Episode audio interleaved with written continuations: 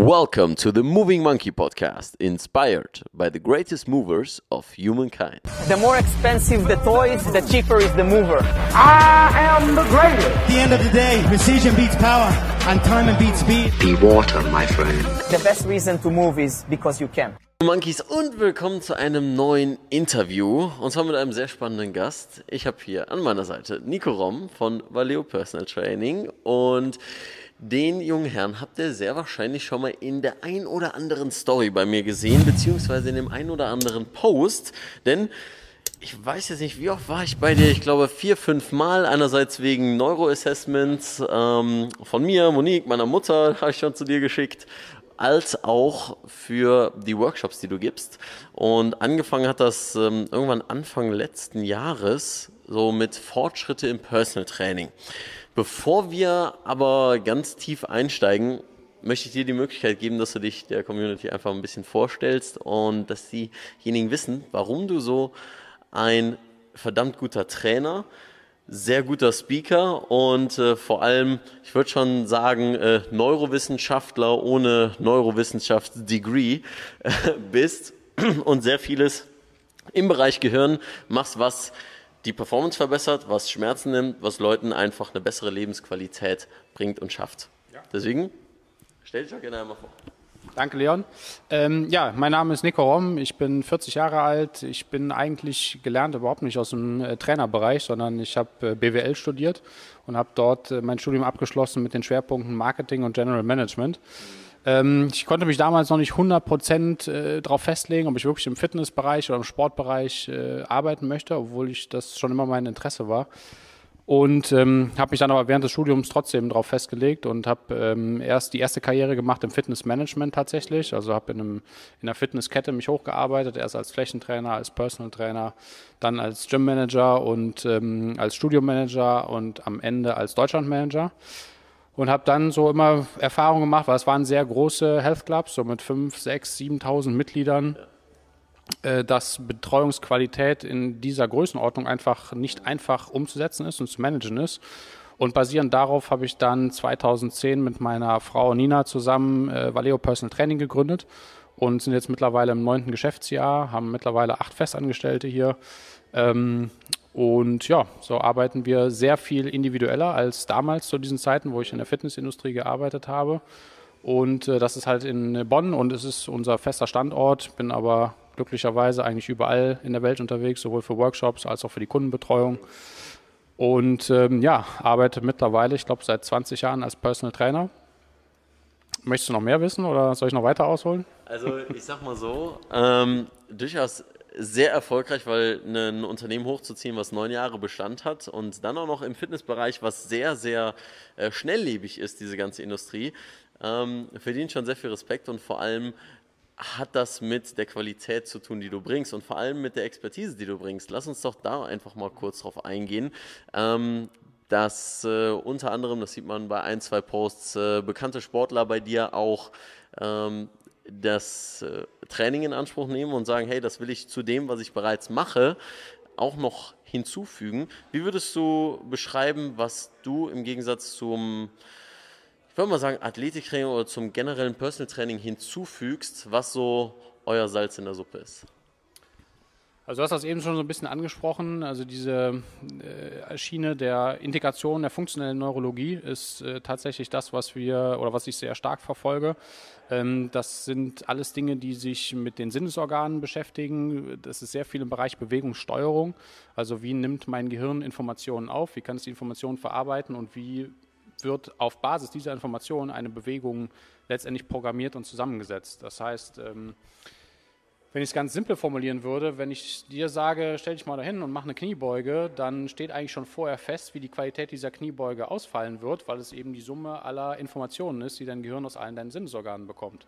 Und da setzen wir halt also quasi nicht wesentlich früher an, nicht zu sagen, jetzt mach mal zehn Wiederholungen mit Gewicht, sondern was kann ich vor einer Bewegungssteuerung machen mit deinem rechten Auge, deinem linken Gleichgewichtsorgan, deinen Rezeptoren, die du in der Haut, in deinen Gelenken und so weiter hast, ähm, damit man von vornherein schon sagen kann, äh, wir wollen diese Bewegungsqualität tatsächlich auch verbessern.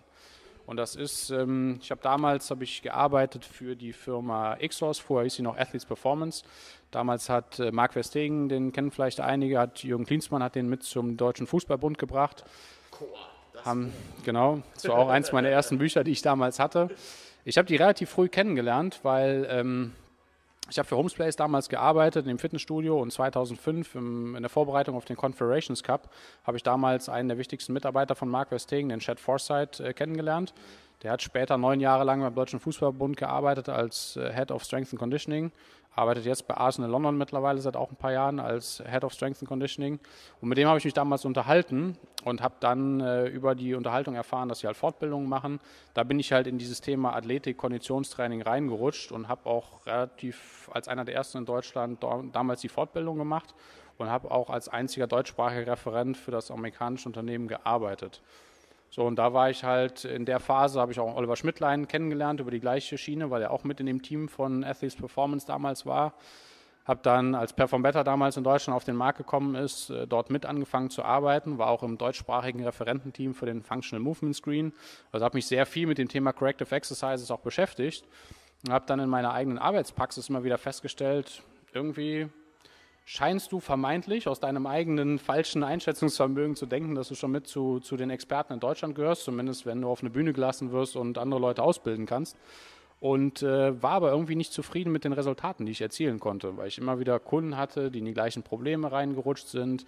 Die haben immer wieder Ellenbogen, Knie, Rücken und irgendwie konnte ich dem nicht helfen. Habe ich gesagt, okay, da muss es noch irgendwas geben, was ich übersehe und bin dann vor mittlerweile, ich weiß gar nicht, fünf oder sechs Jahren, bin ich auf Health Education, Dr. Eric Kopp aufmerksam geworden, habe dort alle Fortbildungen absolviert und bin jetzt auch im Master Practitioner Programm. Und das ist das, wo dann eine gute Mischung entsteht aus dem fortgeschrittenen Core Performance Training von Marc Verstegen, funktionellem Training, Athletiktraining und dann halt die Integration der funktionellen Neurologie. Das ist für ähm, mich ein extrem spannendes Thema gewesen, weil es klingt nicht nur gut, sondern es ist auch verdammt ähm, erstaunlich, was sich damit erreichen lässt.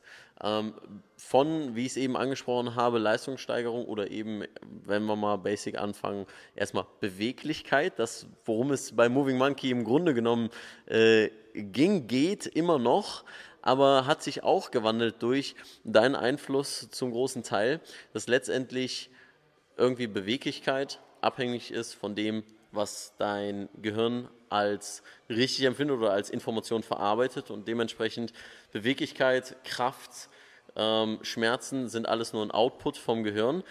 Aber bevor wir jetzt, ähm, ich habe so ein bisschen das Gefühl, dass ich mich zu schnell in diese Richtung erstmal verliere, möchte ich noch die Leute abholen, die jetzt vielleicht denken, so, warte, Sekunde, Brain, Gehirn, äh, angewandte Neurologie, wie machst du das Thema jemandem verständlich, ähm, dass derjenige begreift erstmal, worum geht es und wie wichtig das überhaupt ist für jemanden, der sich sportlich betätigt, als auch für einen Alltagsathleten?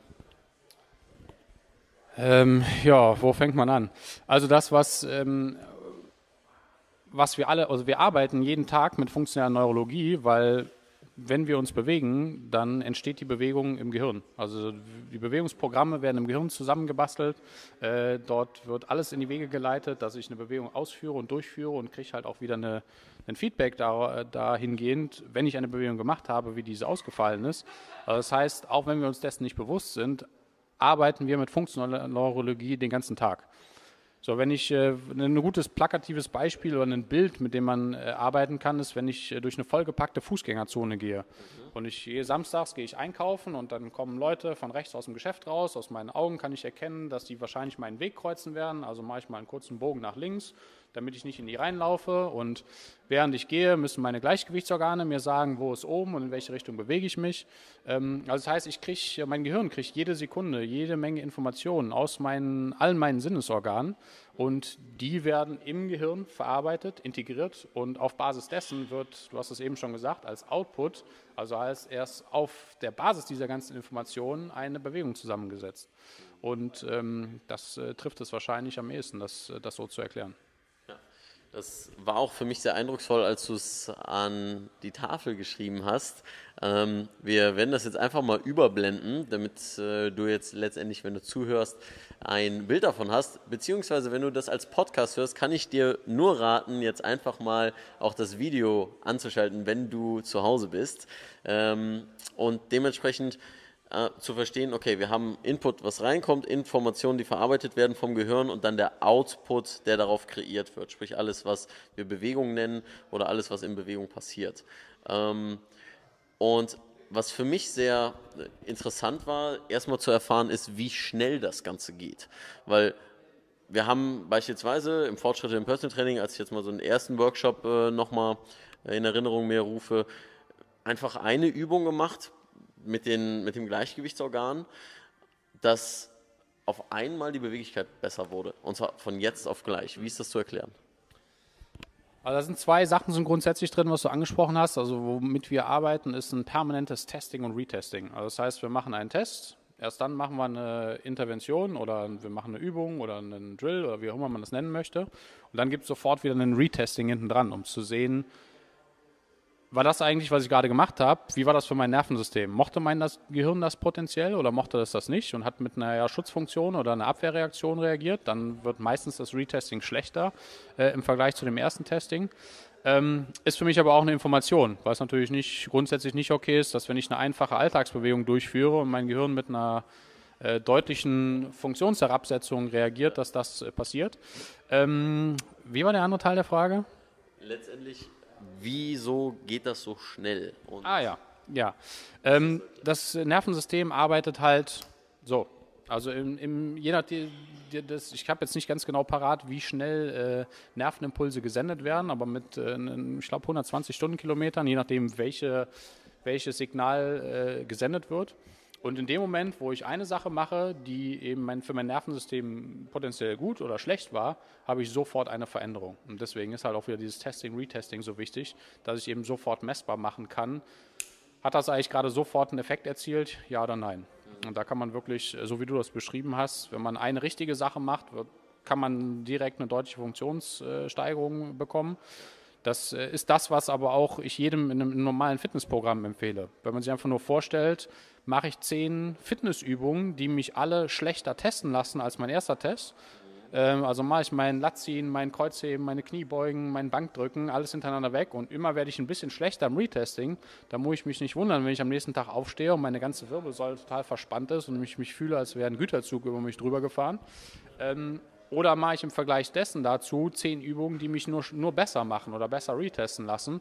Und dann kann ich auch erwarten, dass das langfristig einen ganz anderen Effekt auf mein Nervensystem und demzufolge auf meinen Körper haben wird.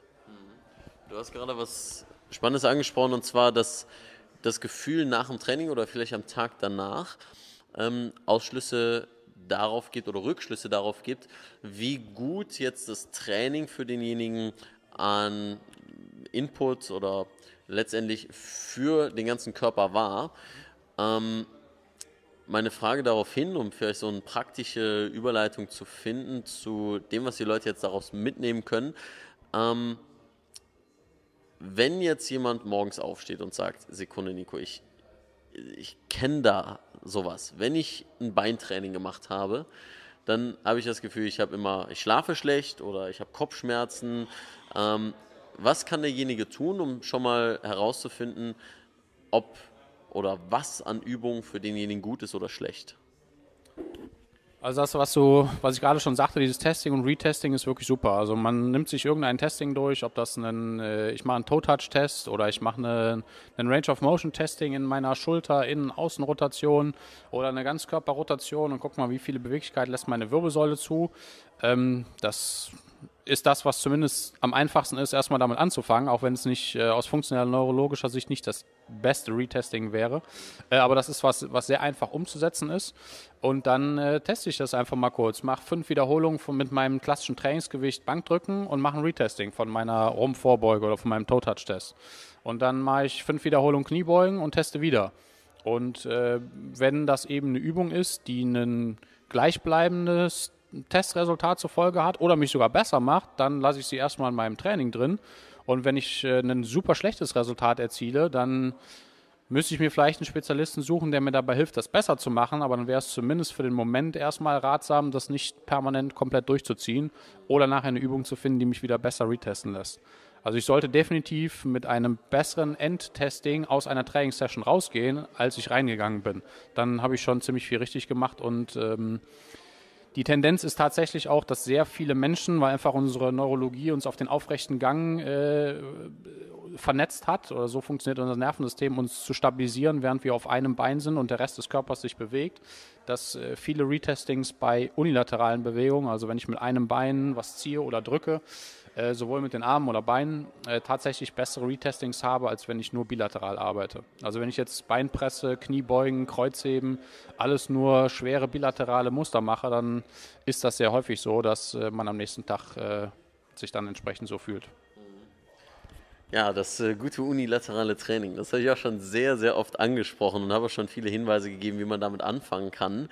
Ähm, weil ich einfach für mich den Benefit gespürt habe, wie krass sich das auf meine Performance und generell mein Wohlbefinden auswirkt. Wir sagen aber nicht, dass grundsätzlich Squats oder bilaterale Übungen verboten sind. Ne? Ja. Man sollte nur immer einfach eine gute Misch Mischung finden im Trainingsprogramm. Ja. Variation letztendlich. Ne? Und das ist das auch, was ich so als Key Message für mich aus den ganzen Workshops immer wieder mitnehme, ist, dein Gehirn braucht Variation. Und deswegen habe ich in die Story jetzt so oft immer wieder gepostet, verschiedene Mobility-Übungen aus verschiedenen Winkeln, aus verschiedenen Sachen, die letztendlich ja nicht nur das Gelenk in dem Sinne beeinflussen, sondern es ist halt eine andere Ausgangsstellung zum Beispiel wieder fürs Gleichgewichtsorgan. Und dementsprechend ähm, kann dein Training auch so aussehen, dass du ganz, ganz viele verschiedene Variationen von den Übungen, die du bisher machst, einfach mal mit integrierst. Ähm, du hast eine sehr schöne Chart gehabt, an die ich mich gerade erinnere, wie du Squats verändern kannst. Das waren so viele verschiedene Dinge. Ähm, magst du davon einfach mal ein paar aufzählen, die ähm, einfach umzusetzen sind? Also wenn man, man kann sich am besten eine Übung wie Kniebeugen dann als, als Beispiel rausnehmen und genau. Okay, alles klar, verstehe ich.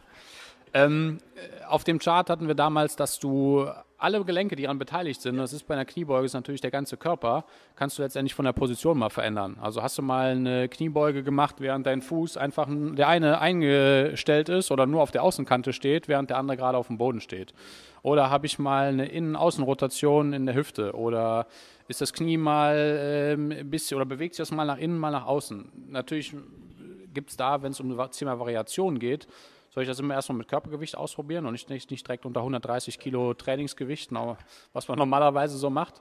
Ähm, oder ich kann mal anfangen, meine Wirbelsäulenposition zu verändern. Man sagt immer so, oder sehr viele Fitness-Coachings sind immer, so sieht eine ideale Kniebeuge aus und so versuche ich das auch am besten nachzumachen sehe ich persönlich ganz anders, weil es wirklich darum geht, dass man tatsächlich kräftiger wird, wenn man in möglichst vielen variablen Positionen immer wieder Kraft entfalten kann.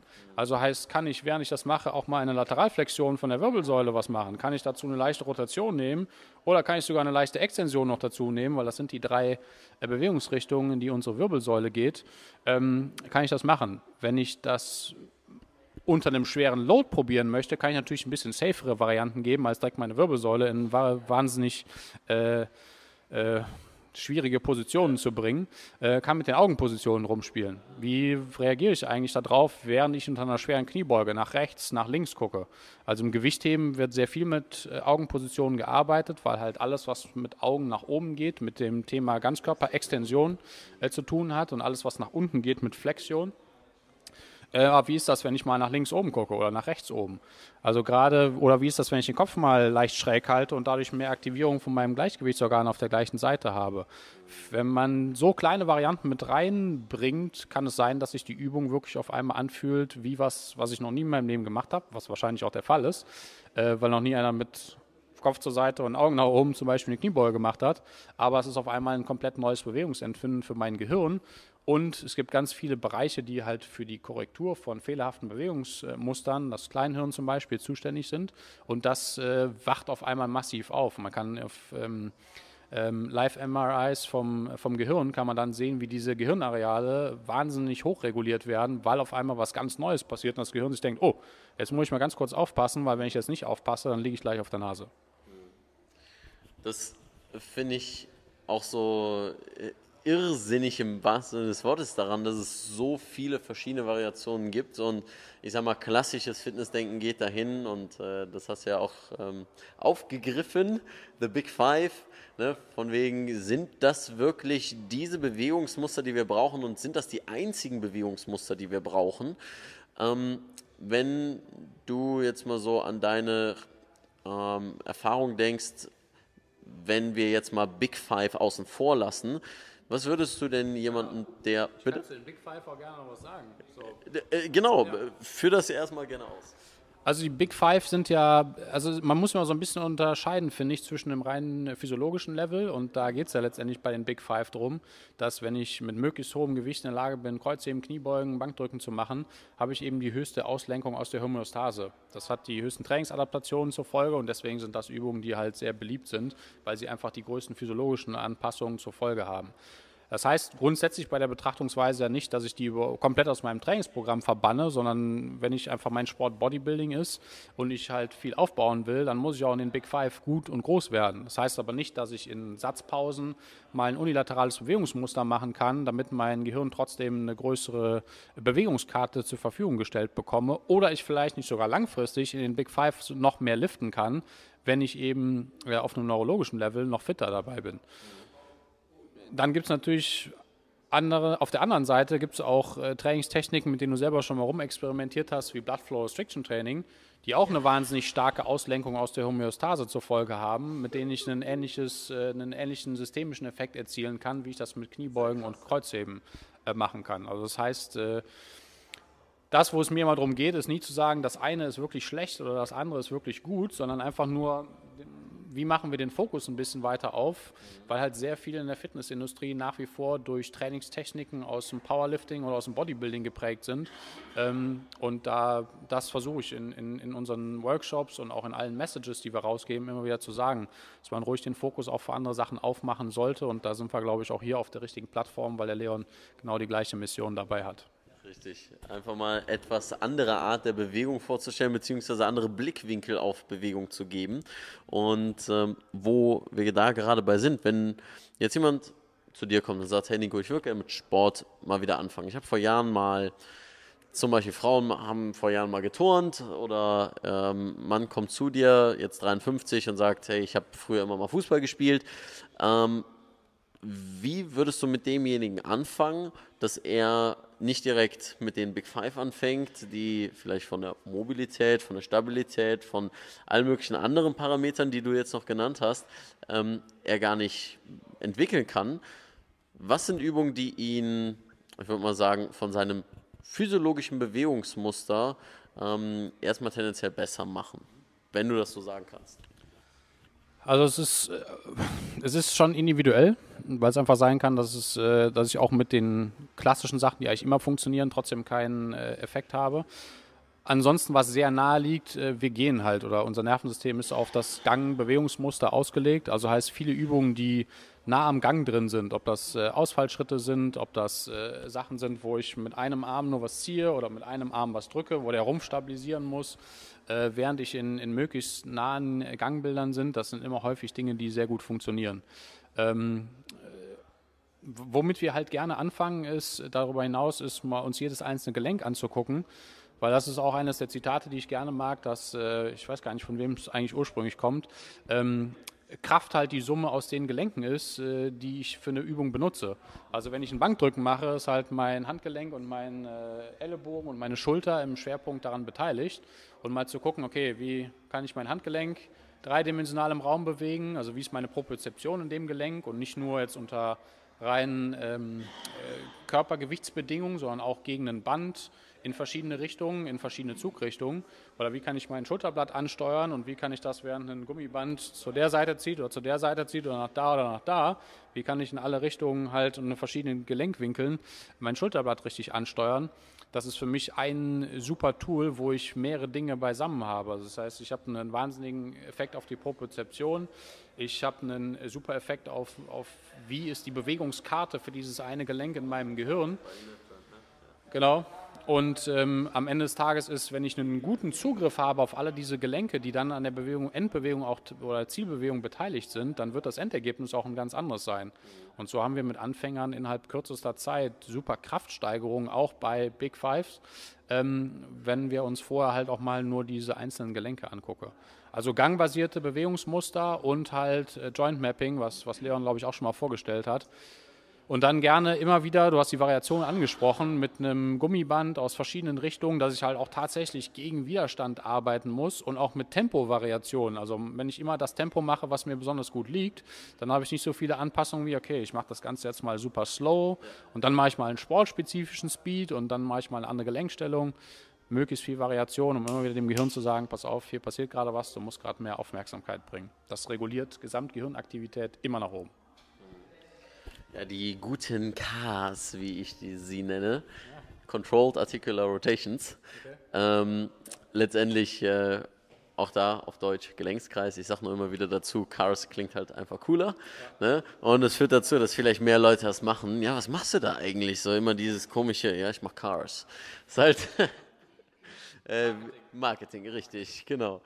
Ähm, und das finde ich das Schöne, dass letztendlich, egal aus welcher Sichtweise man es sieht, ob du jetzt die Begründung von Gehirn nimmst oder ich jetzt einfach sage, es ist Mobility, ja, wie, je nachdem, wie man es definiert, einfach ähm, erstmal so die Basis gedeckt sein muss, bevor wir in irgendwelche großartigen Leistungen gehen. Ähm, und deswegen finde ich auch Thema Gehirn so spannend und interessiere mich da mehr und mehr für, weil es einfach so die Basis, Basis, Basis der Basis ist. Oder ich sage auch immer gerne, die Basis ist das Fundament jeglicher Grundlagen. Und das ist irgendwie für mich auch das Gehirn. So. Ähm, um jetzt vielleicht mal so ein paar Leuten, ich habe so ein paar Stimmen im Hinterkopf, die da so sagen, ja, Neuroathletiktraining, echt jetzt? Was, was ist das überhaupt? Was soll das sein? Ähm, und das erstmal sehr, sehr komisch finden und so weiter. Natürlich haben wir jetzt schon viele Dinge angesprochen, wie Gleichgewichtsorgan, Augen in Verbindung mit Gelenken und so weiter. Doch wie würdest du jemandem das Thema näher bringen, der sagt, ja, aber guck mal, Nico, das, jetzt nicht bei mir, aber das kam nicht von so. Ähm, was für einen Benefit soll ich denn dann noch davon haben? Also es ist eine Sache, würde ich kurz vorher noch aufgreifen, weil du immer sagst Neuroathletik. Also es ist ein Begriff, der mal geschaffen wurde von Lars Lienert und Oliver Bierhoff, glaube ich, in Kombi. Okay. Ähm, Neuroathletik ist so, Athletik hat immer was mit Leistungssport oder Profisportlern zu tun. Deswegen nenne ich es immer lieber eher funktionelle oder angewandte Neurologie, weil wir alle den gleichen Körper haben, alle das gleiche Nervensystem. Also das heißt, da brauche ich kein Athlet für zu sein, damit es für mich trotzdem wichtig ist. Ähm, das äh, war nur irgendwie so mal das Thema davor und jetzt bin ich schon wieder die Frage vergessen. Frontal Lobe Issue? genau. Ähm, dass letztendlich derjenige, der schon sehr viel Erfolg beispielsweise mit Muskelaufbau und so weiter hatte oder einen Weightlifter, der sagt, ja, aber ich kann 140 Kilo snatchen, so, ähm, was soll ich denn von dem bisschen jetzt da noch rausholen? Also es kommt ja für mich immer darauf an, dass man als Trainer eine möglichst große Toolbox hat mit möglichst vielen verschiedenen Techniken drin. So, und jetzt, wenn ich jetzt jemanden habe, der zu mir kommt, weil er irgendwie Migräneanfälle hat, äh, dann mache ich irgendwie mehr so die Toolbox angewandte Neurologie auf, weil es dann wahrscheinlich mehr was mit äh, dem Mismatch von verschiedenen Sinnesorganen zu tun hat. Das heißt nicht, dass ich jedes Mal mit jedem Kunden die komplette Toolbox aufmache. Also wenn jemand nur an reiner Hypertrophie interessiert ist, kann das auch sein, dass ich sage, okay, machen wir nur Hypertrophietraining. Wo es mir allerdings darum geht, ist, also ich stehe für individuelles Training, ich stehe für Personal Training, ich stehe für ein gewisses Maß an ähm, auch präventivem Denken. Das heißt, wenn jemand bei mir anfängt zu trainieren, selbst wenn er sagt, mein Ziel sind es, äh, 20 Kilo Muskeln aufzubauen, möchte ich schon, dass er dabei keinen ähm, Tennisellebogen bekommt oder keine Sehenscheidenentzündung im Unterarm, äh, weil halt dabei irgendwas anderes nicht stimmt und ich permanent in die Überlastung reintrainiere. Deswegen ist egal, wer zu mir kommt, ist das Erste, was wir machen, ist halt ein vollständiges neurologisches Screening von allen Sinnesorganen, von allen Hirnnerven, von allen Hirnarealen, die damit dranhängen. Und dann kann ich auch nachher sagen, pass auf, ähm, ich habe verstanden, du willst 20 Kilo Muskelaufbau machen. Ich glaube aber, dass es ganz sinnvoll wäre, das oder das noch mit dazu zu integrieren. So, wenn wir mehr auf einem reinen äh, funktionsorientierten Denken. Ähm, es kann aber auch durchaus sein, das ist ja immer eine Frage der Zielsetzung, dass es jemanden gibt, der sagt, ich bin mit dem aktuellen Status quo zufrieden und ich will da gar nicht unbedingt weiter reingehen. Der muss ja natürlich auch nicht mit dem Thema funktionelle Neurologie arbeiten, genauso wie nicht jeder mit dem Thema Ausdauertraining arbeiten muss es vielleicht sollte. Ähm, sagen, äh, also das ist ja immer eine Frage, was, äh, welche Tools nehme ich aus meiner Box raus und wie wende ich die nachher mit dem Kunden auch an. Und das ist, äh, das ist, ist aber für mich wie mit jeder Hypertrophietechnik, äh, Hit-Training oder Intervalltraining oder was auch immer es ist, welches Tool ich da raushole am besten ist, wenn alle da sind und ich dann eben situationsbedingt entscheiden kann, was am sinnvollsten ist äh, und nicht zwingend immer dann komplett alles raushole und mit jedem auch umsetze. Ja. Hm, wo du gerade so das Thema Migräne angesprochen hast, ähm, bevor wir nochmal in einen anderen Bereich gehen, der mir gerade noch äh, im Kopf ist. Ich finde das wahnsinnig, wie du diese Struktur beibehalten ähm, nebst dem, dass ich eben mein Handy einfach äh, die ganze Zeit gesucht habe, was wir jetzt brauchen zum Filmen, also solche Sachen vergesse ich dann. Ähm, letztendlich, dass Leute hin, hin und wieder Sachen bekommen wie Hexenschuss, Migräne, ähm, was fällt mir noch ein? Sachen wie zum Beispiel den Tennis-Ellenbogen, den Impingement-Syndrom etc. pp. Also so Sachen wie, ich bekomme häufiger gesagt, Leon, ich habe auf der ganzen rechten Seite Probleme. Egal, mal ist es das Knie, dann ist mal das Handgelenk. Was sind so Dinge oder Ansätze, die du jemandem mitgeben würdest? Natürlich unter dem Aspekt ist es individuell, ist bei jedem unterschiedlich, aber dass jemand schon mal hingehen kann und sagen kann, okay, die Denkrichtung, ich muss vielleicht mal anders denken, außer immer nur diese Punkte zu behandeln und irgendwelche Faszienrollen und Triggerbälle irgendwie irgendwo dran zu halten.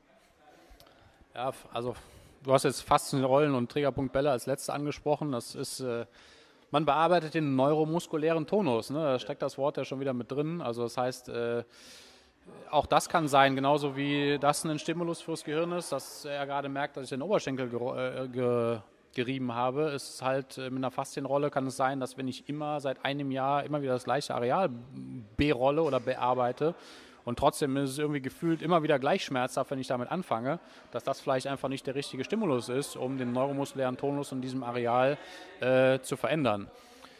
So, ansonsten dann, es ist halt unglaublich schwierig, da so einen, einen, generellen Hinweis zu geben. So, da sollte ich mal drauf achten. Deswegen, du hast so dieses veränderte Denken angesprochen. Ähm, man sollte vielleicht einfach mal beobachten, in welcher Körperposition entsteht vielleicht dieses Problem immer? Also wenn ich immer wieder bei einer bestimmten Tiefe einer Kniebeuge erreiche, dann fängt an, mein Rücken zu zicken. Das heißt, dann mag vielleicht mein Gehirn gerade nicht diese spezifische Körperposition, in der ich drin bin. Wenn ich immer wieder anfange, den Migräneanfall zu bekommen nach vier, fünf Stunden Bildschirmarbeit und meine Augen die ganze Zeit in Konvergenz sind, dann kann ich vielleicht mal aufstehen und mal versuchen, Fernsicht von 40 Meter oder mehr zu bekommen, um mal zu gucken, ob das das Problem besser macht.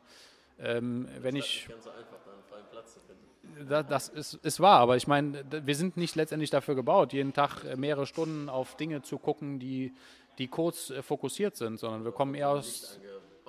Ja, da haben wir eben auch schon uns drüber unterhalten. Ähm, also ich meine, man kann das ja auch an den Statistiken sehen, dass es immer mehr kurzsichtige Menschen gibt, weil wir uns einfach selber darauf konzentrieren, permanent kurze Dinge zu fokussieren und die Fernsicht dabei fehlt. Ähm, also man sollte so ein bisschen immer gucken, wo ähm, bei entsteht dieses Problem immer wieder und dann kann ich vielleicht schon die erste Ableitung machen. So ein super Selbsttest für die Gleichgewichtsorgane ist immer, also es, da soll ich ein bisschen vorsichtig sein, weil ich kann natürlich auch komplett auf die Nase fallen, aber es ist äh, beide Füße zusammenstellen, Augen schließen und man sollte zumindest 30 Sekunden stehen bleiben können, ohne dabei das Gleichgewicht komplett zu verlieren. Ja, vielleicht macht man es mal nah an der Wand, weil wenn man wirklich eine... Unter Beobachtung das wäre noch das Bessere. Aber wenn ich wirklich eine Störung im Gleichgewichtsorgan haben kann, kann es auch sein, dass ich einfach komplett äh, wie, ein, wie ein fallender Baum umfalle und mich da wirklich dabei verletze. Aber man kann schon merken, stehe ich eigentlich still oder schwanke ich dabei so ein bisschen? Dann habe ich vielleicht eine Idee darüber, okay, meine Gleichgewichtsorgane funktionieren nicht so. Und das ist quasi, das sind auch erste Tests, die wir tatsächlich auch in der, in der Erstanamnese mit dem Kunden so durchführen. Ähm, was man in einem Anamnesegespräch ja letztendlich macht, ist genau das Gleiche. Man versucht schon aus, okay, überleg mal, wobei tritt dieses Problem wieder immer wieder auf. Ja, es ist beim Autofahren und wenn ich mehrere Stunden Auto fahre, habe ich das Gefühl, ich muss gleich einschlafen. Ja, dann kann es vielleicht sein, dass die Fähigkeit von nah nach fern zu springen äh, in den visuellen Fähigkeiten der Auslöser dafür sowas nicht richtig funktioniert. Da ich das Gefühl habe, ich würde mich gerne nach einer halben Stunde Autofahren oder Stunde Autofahren an die Raststätte stellen und erstmal eine Stunde schlafen, weil mein Nervensystem einfach völlig erschöpft ist. Und das machen wir halt in einem Anamnesegespräch auch. Und da kann man mal schauen, okay, das gibt vielleicht noch mehr als nur dieses äh, reine körperliche, physische Training. Und ähm, es ist ja auch eine, ein, ein großer Bereich, den jetzt äh, Ärzte nicht immer auf einem klinischen, oder die testen es auf einem klinischen Level, aber nicht auf einem funktionellen Level, äh, dass sie, eine Neurologe dir sagt, okay, du bist eigentlich vollständig gesund, und ich habe auch schon Kunden bei mir gehabt, die neurologische Befundungen haben oder keine Befundungen haben, aber sagen trotzdem, ich habe eine massive Einschränkung meiner Lebensqualität, weil mir wird immer schwindelig, ich äh, habe Höhenangst, das ist ein typisches vestibuläres Issue. Ich äh, kann, während ich Auto fahre, nicht auf mein Handy gucken, weil da wird mir sofort schlecht oder wenn der Flieger durchstartet, äh, wird mir übel und ich muss mich übergeben. Also das sind alles so, so kleine Anzeichen dafür, dass dann an den Hauptsinnesorganen, den Augen, im Gleichgewichtsorgan oder halt der Propozeption in der Halswirbelsäule da irgendwas nicht stimmt. Ähm, Dank für diese Zusammenfassung, weil das ist, finde ich, so ein Punkt, der mir klar gemacht hat, okay, warte mal, für so viele Dinge, die Leute sehr oft mit sich rumschleppen, bei denen ich jetzt nicht sagen würde, so, okay, ich habe da eine Lösung für und Mobility, ja, pff, Migräne, I don't know, ähm, dass aber angewandte Neurologie es schafft, natürlich wieder nicht für alles, aber für viele dieser Dinge schon mal Erklärungsansätze und vor allem Lösungen zu bieten. Und das finde ich ist immer wieder eine schöne Sache, die ich sehe, wenn ich mal etwas außerhalb vom Spektrum der normalen Medizin gucke. Und damit meine ich jetzt nicht immer nur Heilpraktik oder Osteopathie oder chinesische Medizin, sondern halt auch mal andere Dinge, die vielleicht sogar auch im Sportkontext mittlerweile Einzug erhalten haben. Ähm, beispielsweise das Per Mertesacker ja in seinem Buch, äh, was er veröffentlicht hat in seiner Biografie, ähm, schon sehr stark darauf eingegangen ist, dass er dann eben, ich sage es jetzt mal, prescribed äh, Neuroathletiktraining gemacht hat. Ähm, und das finde ich ist vor allem spannend an dem Thema. Ähm, und das führt ja auch zu dem Punkt, den du ganz am Anfang gesagt hast, in deiner eigenen Personal Trainingskarriere hat dich das an einen Punkt irgendwann gebracht, so Sekunde, ich komme mit dem, was ich gerade an Tools zur Verfügung habe, nicht mehr weiter und ich suche nach anderen Dingen. Ähm, wo wir wieder beim Thema Personal Training sind und vielleicht auch Gesundheitssystem generell hast du da eigentlich von vielen verschiedenen Leuten sehr viel Erfahrung bereits gemacht, die im klassischen Gesundheitssystem irgendwie einen, keinen Ansatz gefunden haben und jetzt durch das Personal Training, so wie du es betreibst, auf einmal eine bessere Lebensqualität erhalten haben. Darüber haben wir eben ähm, schon äh, ein bisschen ausgeweitet gesprochen. Was ist denn so dein, deine Mission oder letztendlich dein Motto, warum du das Ganze machst? Was treibt dich an, jeden Tag so auch immer noch am Kunden zu arbeiten ähm, und darüber hinaus? Du hast mir eigentlich schön jetzt schon fast in den Mund gelegt. Äh, also es ist tatsächlich die, äh, also ich habe unglaublich viele Kunden, also vor allem seitdem wir mehr Workshops machen, von anderen Trainern äh, weiterempfohlen bekommen, die gesagt haben, pass auf, steck da irgendwie in der Sackgasse, guck dir das mal an. Und das sind dann tatsächlich Menschen, die, ähm, äh, die waren bei einem Orthopäden, die waren bei einem Neurologen, die waren bei einem Osteopathen, die waren bei zwei verschiedenen Therapeuten und bei einem Chiropraktiker. Und am Ende des Tages haben die alle gesagt, so ja, das ist wahrscheinlich was, womit sie leben müssen. Da gibt es äh, einfach keine Erklärung zu. Es ist jetzt so und damit müssen wir jetzt leben. Super geiler Stempel. Und das ist halt äh, eine der Aussagen, die ich, äh, wo wir uns einfach äh, von entfernen und distanzieren wollen, weil letztendlich ist, solange ich die Aussage gesagt bekomme, dann heißt es eigentlich nur, man konnte bisher noch nicht ähm, die richtige Lösung für das Problem finden. Das heißt nicht, dass wir sofort auch alle Lösungen und alle Antworten haben, aber wir versuchen zumindest unter mehr Steine vielleicht runter zu gucken, als es die klassische Schulmedizin macht. Ähm, und haben auch sehr häufig äh, sehr gute Lösungsansätze gefunden, die halt über den klassischen Ansatz dann der Schulmedizin hinausgehen. Äh, wobei das ja kein, äh, kein Kritikpunkt an der Schulmedizin ist, sondern es ist einfach nur auch, es ist auch ein System, ich habe nur vielleicht eine bedingte, äh, eine, eine, äh, eine, festgegebene Zeit, die ich mit dem ähm, Patienten verbringen kann, innerhalb dessen ich eine Diagnose erstellen muss, weil das System, System auch nicht anders hergibt. Also es ist kein Vorwurf an die Ärzte. Ähm, es ist nur einfach häufig, Differentialdiagnosen zu erstellen, ist sau schwierig. Und das ist das, was in unserem Bereich auch genauso der Fall ist.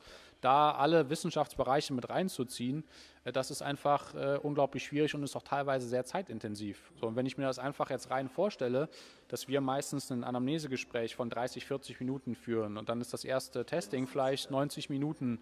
Das heißt, ich verbringe schon mal drei Stunden mit einem äh, Kunden oder mit einem Patienten. Das ist halt für, einen, für das normale Gesundheitssystem ist das auch einfach nicht umsetzbar, weil dafür haben wir zu wenig Ärztezeit und aus, die Krankenkassen bezahlen es auch nicht. Das heißt, es ist eher ein Vorwurf an ein System als an, an einzelne Menschen. Ja, und das ist ein großer Teil der Mission, dass, ähm, dass wir einfach äh, möglichst vielen Menschen da zu mehr Lebensqualität verhelfen wollen. Valeo heißt ja auch, ich bin stark, ich bin gesund, dass das äh, ein Kunde ganzheitlich und lebenslang für sich behaupten kann, für sich behaupten kann. Und ähm, das ist auch das, was wir mit unseren Fortbildungen halt äh, verfolgen, dass wir nicht sagen, okay, das, was wir hier machen, will ich in unserem kleinen Mikrokosmos lassen, sondern äh, wir öffnen da die Türen für jeden Trainer und Therapeuten, der da Interesse dran hat und lassen es an den äh, Strategien teilhaben, mit denen wir mit Kunden arbeiten. Das sind weil ich glaube, wenn da, oder das ist halt einfach, die Personal Training Branche hat so viele Möglichkeiten durch so viel Zeit, die wir mit Kunden verbringen. Wenn ich einen Kunden vielleicht dreimal die Woche für eineinhalb Stunden sehe, dann ist das mehr teilweise, als ich Partner oder Freunde sehe. Ähm, da können wir schon einen riesen Impact machen. Und wenn wir als ganze Industrie auf einem höheren Level noch arbeiten, dann wird auch irgendwann nicht mehr diskutiert, dass wir nicht den gleichen Stundenlohn haben wie einen Rechtsanwalt, wie einen Mediziner, äh, wie, weiß ich nicht, wie ein Fachmechaniker. Ja. Das finde ich ist ein ähm, sehr spannendes Thema aus dem Aspekt, dass einfach, ich sag mal, wenn man sich darauf fokussiert, einfach mehr Stärken zu verbinden und mal zu schauen, okay, was kann ich denn noch lernen, obwohl ich so und so viele Jahre doch schon in meinem Beruf arbeite, ähm, einfach faszinierend ist, was dabei rauskommt. Letztendlich wie so ein Laser, bei dem die Energien gebündelt werden und dann wieder auf einen neuen Punkt äh, ausgerichtet werden. Und ja, ich kann letztendlich nur dazu einfach mal empfehlen, ähm, bei Nico vorbeizuschauen, sei es für Neurotesting oder eben für deine Workshops. Eigentlich äh, bist du ja derjenige, der das jetzt äh, anpreisen konnte, aber ich mache das einfach mal für dich, weil ich selbst sehr viel dadurch gelernt habe und letztendlich hat sich das in meine Arbeit übertragen, in mein eigenes Coaching übertragen und ich sehe einfach auch die Benefits daher. Ähm, ich habe da noch sehr viel zu lernen, aber das freut mich auch. Je mehr ich zu lernen habe, äh, desto mehr freue ich mich darüber, dann noch mehr erkunden und entdecken zu dürfen. Und ja, ich kann einfach nur sagen, wenn jemand Fragen dazu hat, einfach, wenn du das Ganze auf YouTube siehst, unten in die Kommentare oder an bananenpost.leonviktor.de oder Nico, wo können sich die Leute denn bei dir melden? Aka zu den Workshops anmelden, aka dir schreiben? Ja, also die Workshops sind äh, tatsächlich nicht nur für Trainer und Therapeuten, sondern wir haben auch sehr viele Endverbraucher bisher in unseren Workshops gehabt. Also ich habe fast in jeder Runde eigene Kunden, die sagen, okay, mich interessiert das Thema Ernährung mehr, mich interessiert das Thema mehr über Schmerz zu lernen. Ich mache da mal in Workshops mit. Ansonsten www.valeo mit v valeostudio.de ähm, ist äh, unsere Webseite nico.valeostudio.de ist meine E-Mail-Adresse. Also da bin ich auch mit vielen Kollegen, mit vielen Kunden, die nicht nur direkt im 1 zu 1 sind, sondern vielleicht nur alles halbe Jahr mal zu mir kommen, äh, in einem regen Austausch und freue mich da über Fragen, Rückmeldungen, was auch immer es ist. Danke, Nico, für deine Zeit. Und äh, ja, ich würde sagen, äh, soon more, vor allem in 2019. Und äh, ja. Fühlt sich irgendwie auch an, als könnten wir noch zwei Stunden weiterreden. Ja. Welche Themen auch immer. würde ich auch sagen. Ähm, aber so zum äh, Teil 1 würde ich mal sagen, äh, belassen wir es hier dabei und äh, ja, wünsche dir noch einen wunderschönen Tag und wünsche euch vor allem noch einen wunderschönen Tag. Je nachdem, was ihr macht, egal wann ihr das hört. Eine Sache gilt auf jeden Fall: keep moving, sehr sexy. Dein Leon. Danke für den Moving Monkey. Das war's schon wieder mit dieser Episode vom Moving Market Podcast. Vielen Dank, dass du dran geblieben bist. Und wenn du noch mehr erfahren willst, wie du stark, beweglich und schmerzfrei wirst, dann habe ich einen Tipp für dich. Und zwar geh auf leonvictor.de oder movingmonkey.de. Ist egal, welche Adresse du eingibst, du kommst auf jeden Fall auf meine Homepage, auf die Moving Monkey Homepage, auf der du mehr News zum Thema Workshops, zum Thema Coaching, egal ob es ein Strong Monkey Coaching, ein Schmerzfrei Coaching, ein Calisthenics Meets Mobility Coaching ist, findest dort das Calisthenics Meets Mobility Buch im Affenbandenshop und so weiter und so fort. Das heißt, ich freue mich, wenn wir uns dort sehen und ansonsten wie immer, keep moving so sexy. Dein Leon.